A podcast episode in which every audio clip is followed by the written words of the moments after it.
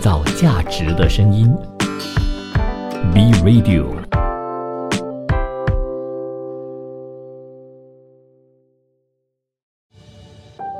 精神健康和身体健康一样重要，让我们一起透过电影和书籍，探讨精神健康的真实世界。邀请你来到精神健康小亭子。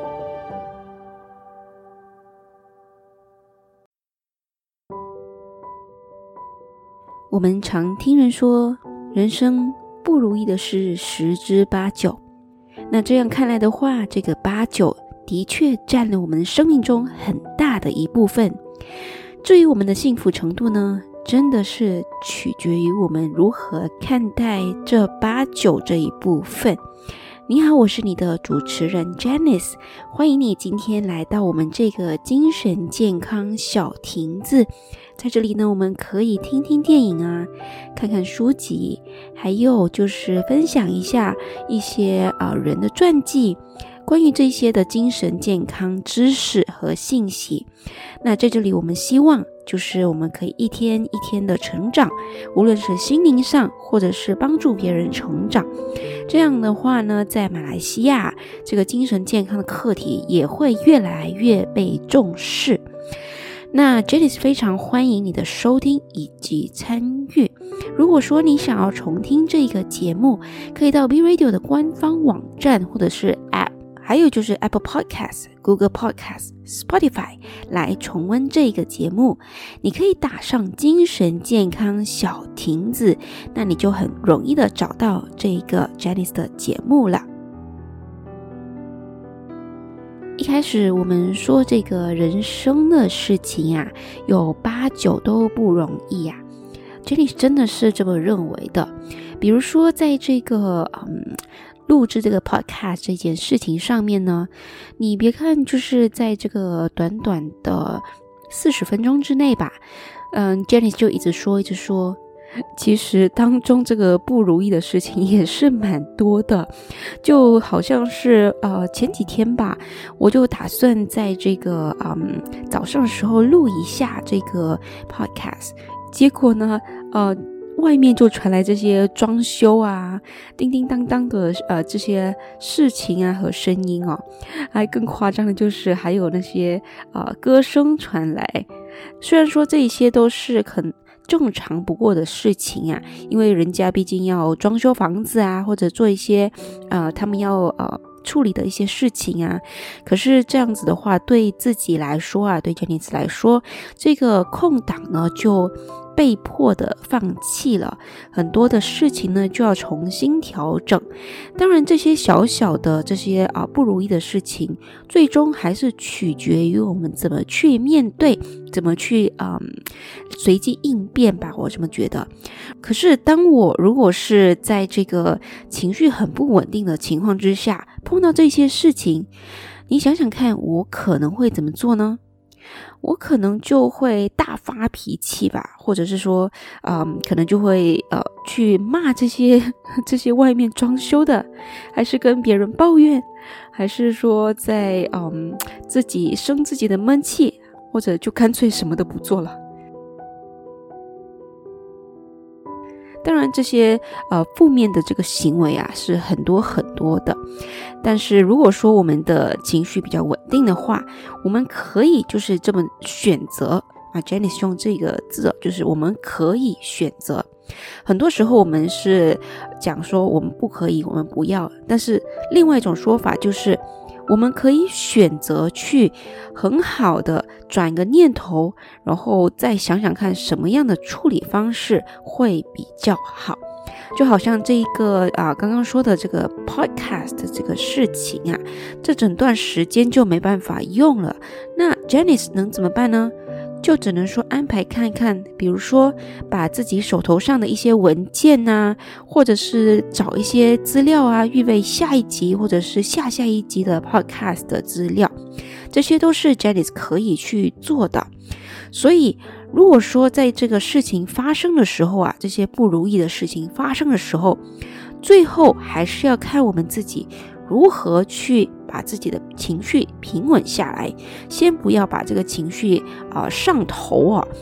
那这样的话，我们的呃这个决策或者是我们做的决定和行为，可以是比较理智的，或者是可以带来更大的益处的。当然，我不是说这个情绪啊是一个坏事情，只是说在一些事情上面，我们必须要用理智去面对一些问题，而并非这个情绪，因为这是做事情嘛，做事情当然是要用理智。如果是说在人与人之间的相处呢，那情感方面或者是说情绪方面，可能会占比较多的一个比例。可是有一些，就是嗯，在这个精神健康这方面呢，我们有一个词叫做心境障碍，就是在这个啊情绪啊或者是情感方面。不太能够去很呃平常或者是很平衡的做出这一些呃决定或者是啊反馈。今天呢，Janice 就会带来这个其中一个情绪的这个问题，也就是很常见的 bipolar disorder 这个双向情感障碍啊，这个双向情感障碍。那在这个情感障碍里面呢，其实在我们的身边呐，很多人都会有这个问题，但是呢。这个问题很常常就是说，我们不容易察觉，尤其是在这个啊平常的生活上，与你很亲密的人，有时候太亲密了，或者是太靠近了，你反而就是不会那么容易的察觉到，诶，他这样子的一个情绪波动是否符合这个啊人之常情啊。如果说你在跟别人相处这一方面，或者是你跟啊别人相处的时候，发现这个人，哎，怎么就是嗯情绪超出这个事情应该所有的一个反应的话，而且这个是啊持续蛮长时间，甚至影响到了你跟他之间的关系呢？那很可能我们必须要坐下来，呃，去好好的。看一看，到底这个情绪的啊啊反馈啊，这个情绪的反馈是否已经是有一些些的异常了呢？因为这个 bipolar disorder 啊，其实说明了就是抑郁和这个躁狂这样子的相互出现。在影视方面呢，Jenny 是发现，在这个双向情感障碍这个 bipolar disorder 的这个题材上面呢，还其实蛮多这个电影是描述这个病情的一些心路历程啊，或者是他一些表现。这是一个非常好的一个现象哦，就是让大家可以透过电影啊，或者是身边发生的一些事情、小事情，来到去呃用放大镜去看一看真实的这个双向情感障碍到底是一个怎么样的存在。当然啦，电影它的那个手法啊，可能描述的有一点呃一点点夸张啦，就是因为剧情所要嘛。这样子的话，电影还比较好卖座。但是在这个大方向的上面呢，Janice 觉得他们还是掌握了这个 bipolar disorder 的这些重点。虽然在这个影视方面呐，嗯，在这个国外或者是说以英语为主的这个电影，以心境障碍作为这个主题的那个内容的话呢，这个在国外还是比较成熟的。那中文电影其实 Janice 觉得，嗯，不太有啊比较好的这个代表作，可能 Janice 看的电影不太多。如果说你有这个嗯想法，或者是你发现，诶，这一部中文电影对这个 bipolar disorder 的这个描述还蛮准确，而且还蛮有意思去观看的，你可以到 Janice 的官方面子书。Janice T 郑宝莹那里，在这个啊，这个这一期的这个宣传海报下面给我留言，让我知道，诶，哪一部中文电影是在描述这个双向情感障碍的？在这个英语的这个电影方面呢，Janice 也非常喜欢这个女演员，就是 Anne Hathaway，她所演的这个 Modern Love。当然，除了这个，还有另外一部电影，也是今天 Jenny 想要去跟你比较细致的去描述的。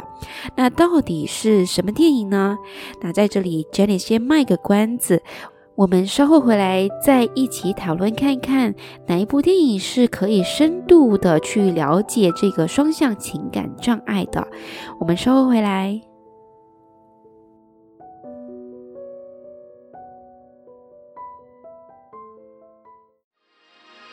造价值的声音，B Radio。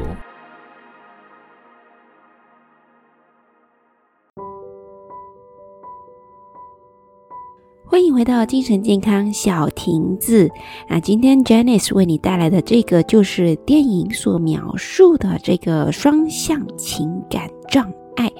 那今天我们所要谈论的电影，刚刚 Janice 就是卖个关子哦。那现在我就要揭开这个谜底啦。啊，这个电影就是《Ghost and Whale》。那这个《Ghost and Whale》就是一部探讨这个我们今天所要谈论的这个双向情感障碍 （bipolar disorder） 的一部电影。那这一部电影呢，其实是一个男主角，就是叫 Joseph。他在海上的时候呢，他的妻子就不幸的啊去世了。然后他自己就陷入了一个非常混乱的这个世界，那怎么办呢？他这名妻子的兄弟们呐，他需要复仇。那 Joseph 其实他在试图的告诉任何他觉得就是有人想要听他的故事和他的心情，他就会愿意去把这个给说出来。就是他认为一头那个金鱼啊。杀死了他很漂亮的妻子，就是 Annabelle Lee。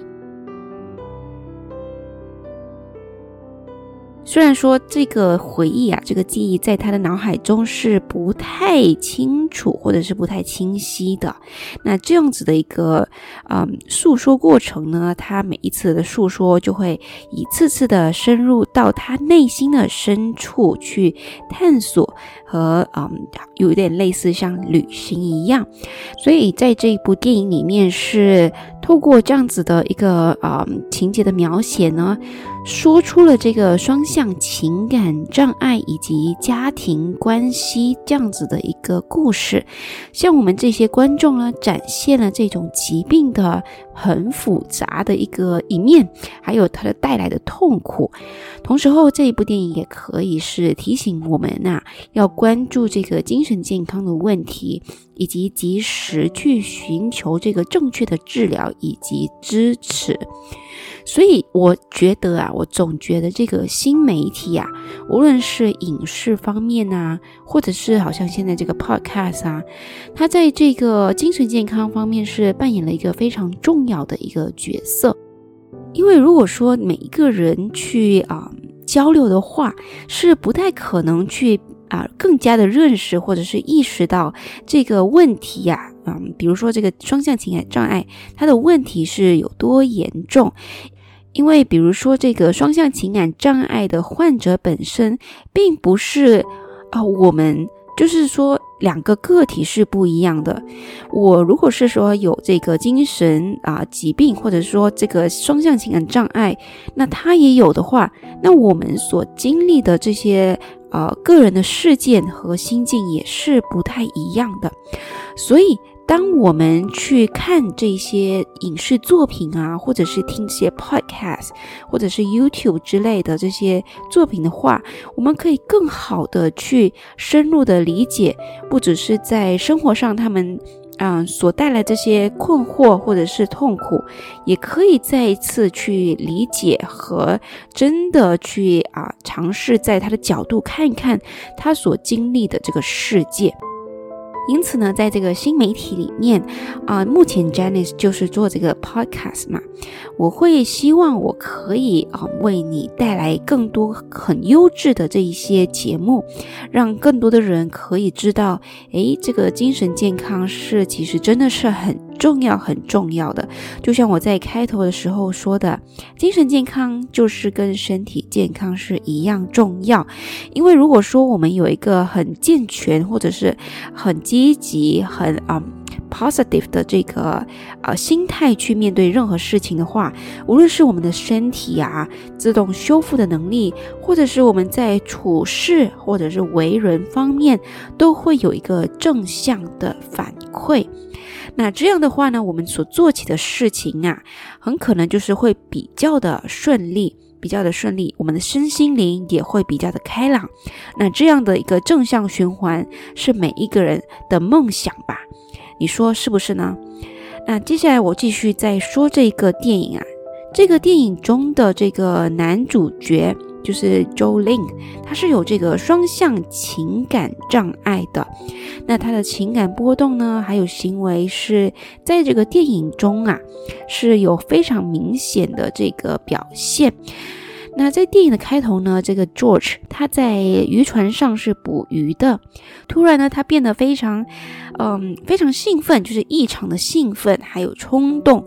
他不顾安全的尝试抓住一条金鱼哦，你想想看，一条金鱼哎，这么大。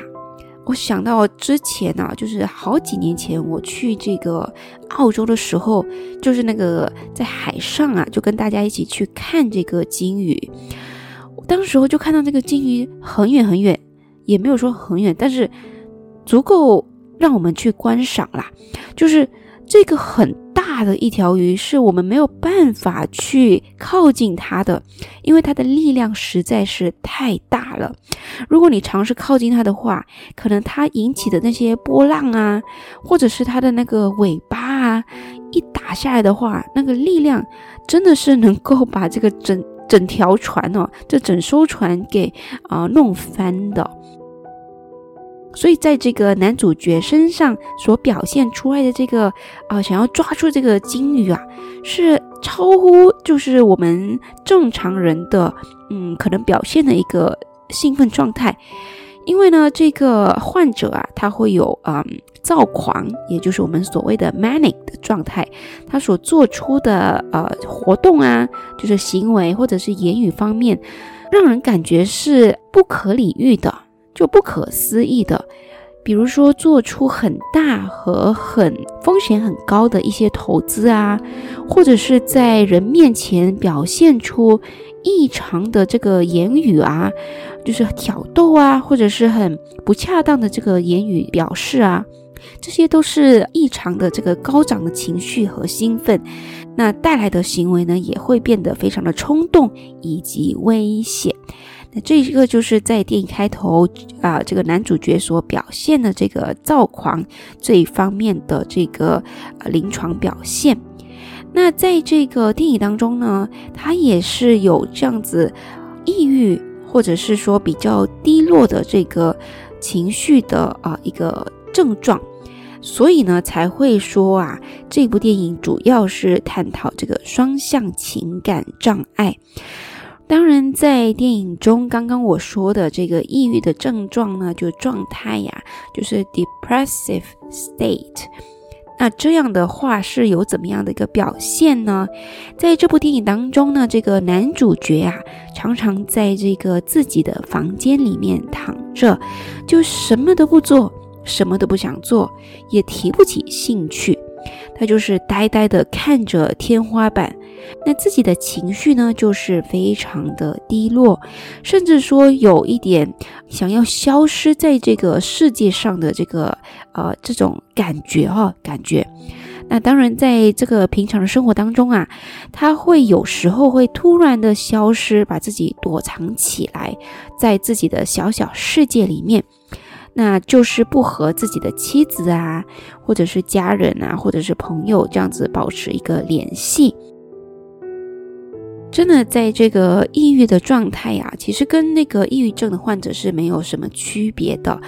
那只不过是说，为什么我们会诊断这个 bipolar，就是双向情感障碍呢？是因为他在整个的啊。人生或者是人生旅途当中啊，我们发现不只是有这个抑郁的状态。当然，如果说要细分的话，可以把这个 bipolar disorder 细分成好几种的这个种类。比如说一型的 bipolar 啊，也有是二型的 bipolar，当然还有一个快速的这个交替出现的这样子的一个呃情感障碍哦。Jenny 想说，在这个电影当中，他没有说特别的去描述这个病人呐是一个哪一个类型，但是嗯，从他们的表现手法来看，可能这个主角是一个二型的这个 bipolar disorder。我们在这里先稍作休息，我们待会回来再继续听一听这一部电影里面所有的一些 bipolar 的细节。创造价值的声音，B Radio。嘿，我们又回来啦。在上一段当中呢，Janice 有提到这个男主角啊，他在这个嗯生活上的表现，比如说有一次在捕鱼的时候呢，他就想要去抓住这个金鱼。那在这里，Janice 可以演绎给你看一看哦，就是他在船上捕鱼的时候，突然就变得异常的兴奋，还有冲动。他就说：“啊，这是我一生中最美妙的时刻。”因为他要抓住那个哇金鱼嘛，然后船长就说：“哎，你别搞疯了，这条鱼太大了，我们抓不住它。你看，就是身边的人就已经说这个是不切实际的想法哦，已经加以劝阻了。可是，在这个男主角看来呢，这些劝阻啊什么都是嗯白费力气的，因为他认为他自己是可以做到的。”他是很厉害的，是绝对没有问题的。然后你看他说什么？没关系，我能抓住他，我要把他带回家。带回家？你觉得带回家一只这么大的这个金鱼是可能的事情吗？当然是不可能的啦。所以你可以看到，在这个呃。Mania 就是躁狂的这个 state，就是状态的时候呢，他们所表现出来的这个思维或者是逻辑呀，还有甚至是言语和行为，都是不可理喻的。虽然说你可以在平常的生活当中看到说他们在工作方面是非常积极啊，或者说甚至不用睡觉就觉得我就睡两三个小时，或者甚至不用睡觉都可以的。因为他们都处于在这个亢奋的状态，可是，一旦就是过了那个线呐，我们有分 hypomania 跟 mania，就是一旦过了那个线，影响到了自己的呃身边的人，或者是说自己的工作啊和与人的这个交流的话呢，这个就是我们所谓的这个 mania。可是，当我们在这个我们的生活当中啊，很多时候是没有办法去察觉，处于这个 hypomania 的人是，嗯，其实是有一些情绪上的一些失控的，因为你会发现他的魅力是大增的，他会做出很多，嗯，让你觉得，诶，这个跟他平时的他是不一样，但是这个不一样呢，是带来一个好的一个反应的，他会变得比较风趣啊，或者是比较会去组织一些。活动啊，呃，甚至是说他在啊穿着方面也是很积极的去啊装扮自己啊，等等等等的。但是如果说在这个啊再过了一点的话，可能就会穿着方面可能会很夸张的，言语方方面也是一样很夸张，甚至说在工作方面，他所出来的这些 idea 是没有办法去执行的，或者是说把自己。啊，很夸大的去赞美自己，认为自己是这个领域里面的领头羊，但跟他实际的这个情况是不符合的。那在这边的话呢，我们可以看到，Joe 是啊变得有一点兴奋哦，把这个金鱼抓回家。嗯，那接下来呢，我们可以看，在刚刚我们也提到说，这个男主角呢，还有一些的抑郁症状。那这个抑郁症状是不是说，嗯，突然今天就呃很高昂、很亢奋，第二天就是很抑郁的状态？那其实是一个很漫长的一个过程，每个人都不同。有时候呢，他会是几个月，或甚至是说。嗯，短一点可能就是在啊几个礼拜这样子的一个反复的出现。如果说是在这个电影当中啊，刚刚我说这个男主角把自己关在这个房间里面躺着，什么都不做，就想要就是躺着发呆呀，嗯，讲的不好听就是啊摆烂躺平。但是其实，在他的心境里面呢，他是非常的啊，觉得没有办法去控制自己的人生，感到非常的失落。那在这个场景当中呢，他的妻子啊，就是还没去世之前就啊，就是问他，哎，亲爱的，你怎么啦？你好像一整天在床上躺着呢，你还好吗？那他就说，啊。没什么，就感觉有一些累，就是可能会表现出隐瞒自己的情绪，为的是，嗯，可能就是不想要继续纠缠，或者是更加深入的探讨，因为提不起兴趣嘛，反正一句带过，能带过就带过。OK，那妻子呢，就在这里就问他，你要去看医生吗？我可以帮你预约哦。嗯，这个他是提出一个帮助嘛，那。通常来说呢，如果说你的身边呃是有这样子一个抑郁症的患者，或者是在抑郁状态的这个双向情感障碍的患者呢，如果要把他们带到医院去寻找这个帮助的话，或者是在这个辅导员这里寻找帮助的话，他们自己是没有这个动力去啊去去赴约的。如果说这个。情况啊，它的 severity 是比较严重的话，当然轻微的还是有可能去自己去赴约。因此呢，在这个啊帮助这些患者的身上呢，我们可以做到的就是跟他花多一点的时间在一起，陪伴他，让我们跟他有一个非常好的一个关系。然后在这个有需要帮助的时候呢，他可以愿意的听我们说，呃，这个时候是寻找帮助的时候了，不要逃避。然后我们也可以一起陪伴他去到这个啊辅导员那里，或者是说到医院那里。当然，在会谈的时候呢，嗯，是是是因人而异啦。只是说我在这个陪伴的过程当中，我们应该处于一个怎么样的一个角色？是一个陪伴的角色哈。All right，在接下来当中呢，我们也可以看到，啊，这个男主角的对话还有行为呀，是有明显的波动。在一次和妻子的争吵中，他就突然冲出了家门，然后到处的走来走去。然后又突然回到家里面，哦，这个就是情绪非常的不稳定哦。然后回来以后呢，他的妻子就说：“你不能总是这样子消失不见呐，我们必须面对这个问题，一起去解决。”然后这个男主角就说什么：“你知道吗？你就是我病情的一部分，你对我指手画脚，就好像一个小学生一样。”啊，在这里他就是一个比较激昂、比较亢奋，或者是说我们比较躁狂的这个状态啊，因为他会出现这个离家出走啊，然后又突然回来这种匪夷所思的这样子的一个表现。然后在对话当中，我们发现，哦，他就说这个妻子竟然是他病情的一部分，整个这个对话就感觉是他是这个呃宇宙的中心啊。他是最重要的，妻子的感受是不重要的，这个也是其中一个呃 bipolar disorder 在这个 mania 的时候的一个状态。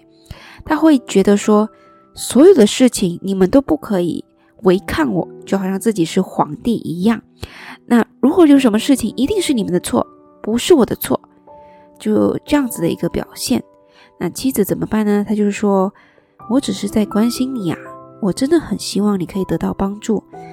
不要再这样子消失不见了。那当然，这样子的一个嗯请求，如果说是在嗯有药物的呃控制之下，或者是说比较轻微的情况之下呢，很可能这些啊劝导还是比较有作用的。可是，在比较严重的这个情况下，嗯，这样子的一个 command 或者是说这样子的一个请求，不太会有啊很实际的这个效用。那怎么办呢？当然是跟自己的这个辅导员，或者是甚至到药物的方面，我们可以去寻找这个精神科医生来开这个药物。啊，可能我们有用的是这个情绪稳定剂 （mood stabilizer），还有等等等等的药物。OK，我们在这里暂停一下。那等一下我回来呢，也会跟你再说一说这个男主角在家里以外的这个场景，会不会也是同样的情绪会失控，或者是表现得非常异常的兴奋呢？我们稍后回来再一起来探讨这部电影的一些细节。我们稍后再见哦。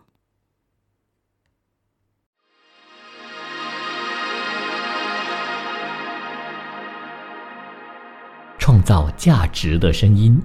，B Radio。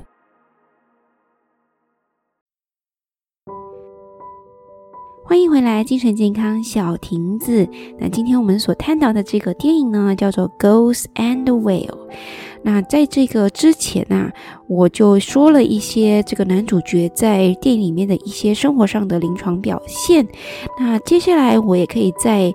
分享一个，就是在家里以外，这个男主角到底是不是一样呢？在这个家里跟外面是一样的表现呢？我们再来听听看。好，我们接下来再看这个另一个场景中呢，你看到这个男主角在这个酒吧里面，他就跟一名女性在这个聊天呐。然后这个女性啊，她在这个聊天过程当中呢，她就说：“哎，你需要一些什么样的帮助吗？我可以为你做什么呢？”那这个男主角啊，他就哎，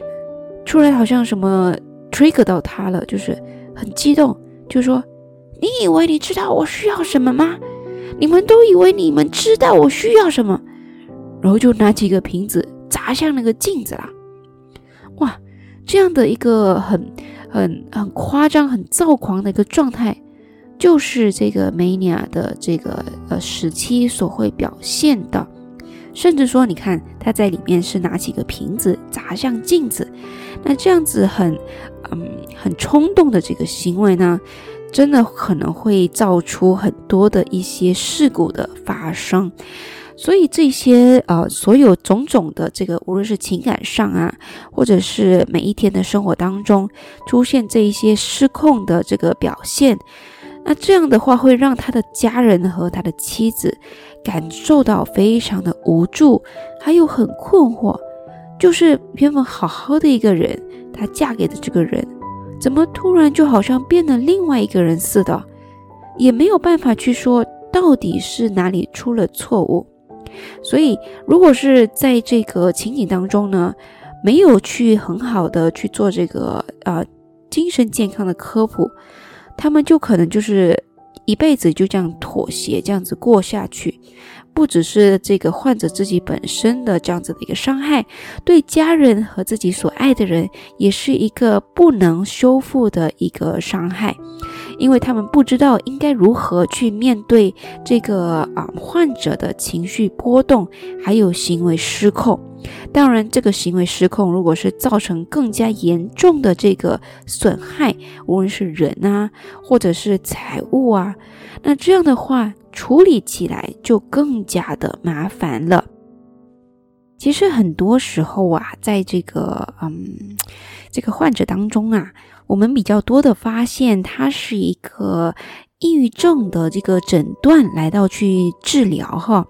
但是在医生就是精神科医生的这个看法来看，很多的这个抑郁症患者，其中还是有这个双向情感障碍的这个患者在里面，只是他们没有被诊断出来而已。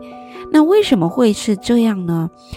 因为啊，抑郁症还是比较是让人家啊。了解的这个疾病，人家就会说抑郁症，抑郁症，但是呢，很少会去知道这个双向情感障碍。因此呢，在发现自己情绪低落的时候呢，就是需要寻找帮助，然后他们就会啊一味的，就是认为只有情绪低落这个抑郁症啊才是需要治疗的。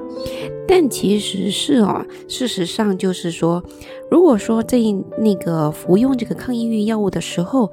你在服用之后的一段时间，比如说四个礼拜到六个礼拜开始起作用的时间，然后你发现啊自己就突然变得非常的兴奋，或者是啊多话，还有思绪是很很有活跃的，很多那些比较。嗯，夸张的这种想法，就想要投资啊，或者是做出啊，比如说要去啊探险啊、旅游啊，很花费很大的事情的时候，或者是大量购买东西之类之类的，可能就是要去小心一下。很可能你是隐藏的这个 bipolar disorder，但是是没有被诊断出来的。这个时候呢，你就必须要回到医生那里，就是精神科医生那里，跟他说明这个情况，或者是说你的。朋友发现到你已经是有这样子比较兴奋或者是躁狂的状态的时候呢，你需要把这些意见听进去，因为很有可能就是这个 bipolar disorder。那这样子在医生的这个指导下呢，你可以把这个。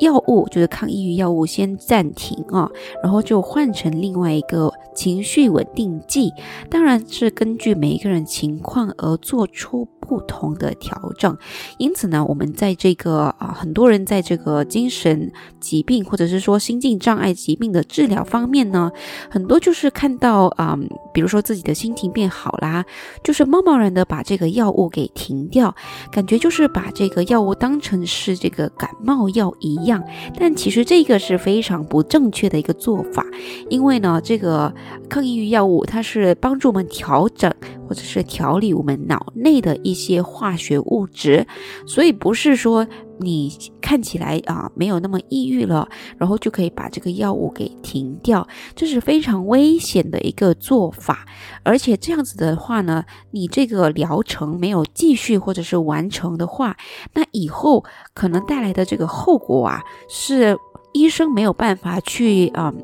很好的去 follow up，或者是去根据这个情况去调整的，因为这个剂量是非常重要的啊，影响到我们这个体内的这些化学物质。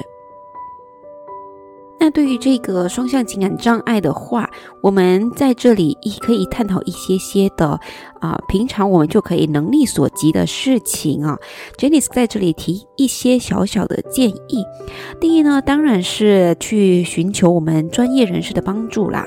不只是这个药物，当然我们在后续，比如说 CBT 的这种呃认知行为治疗的情况下呢，我们可以跟呃辅导员啊，或者是临床心理师来到去一起配合去完成这一些的治疗。这样的话呢，我们可以在药物和这些相关的治疗双管齐下，把我们的这个双向情感障碍的带来的影响降到最低。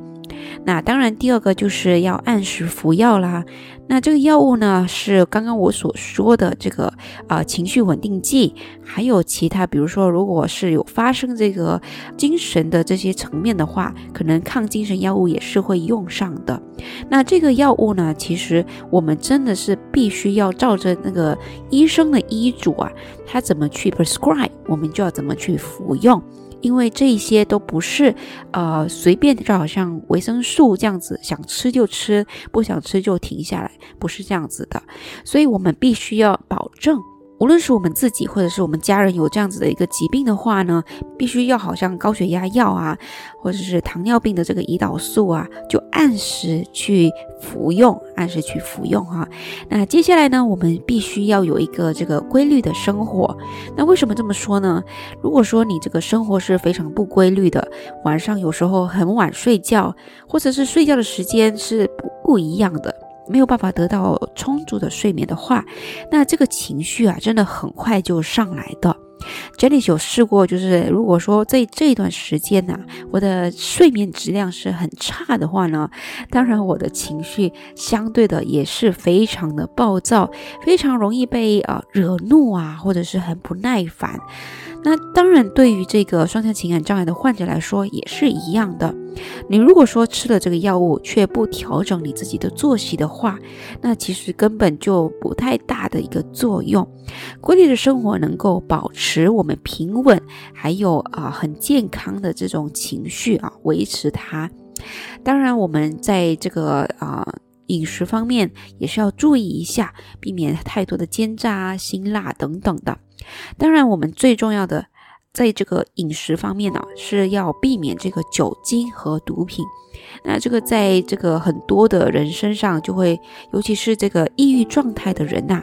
他会想说用酒精去麻醉自己。那其实这个是不可取的这个行为。我们必须要知道，这个酒精只是暂时性的缓解，并不能长久性的解决我们心情上的问题哈。那我们今天呢，就是大概讨论到这里。那如果说你有什么建议，或者是说什么疑问的话呢，欢迎到我的面子书 Janice T 郑宝仪那里给我留言，让我知道你对这一集有什么看法，或者是你想知道关于精神这个双向情感障碍的一些小小知识，或者是疑问，都可以在那里留言。那我们下次再见喽，拜拜。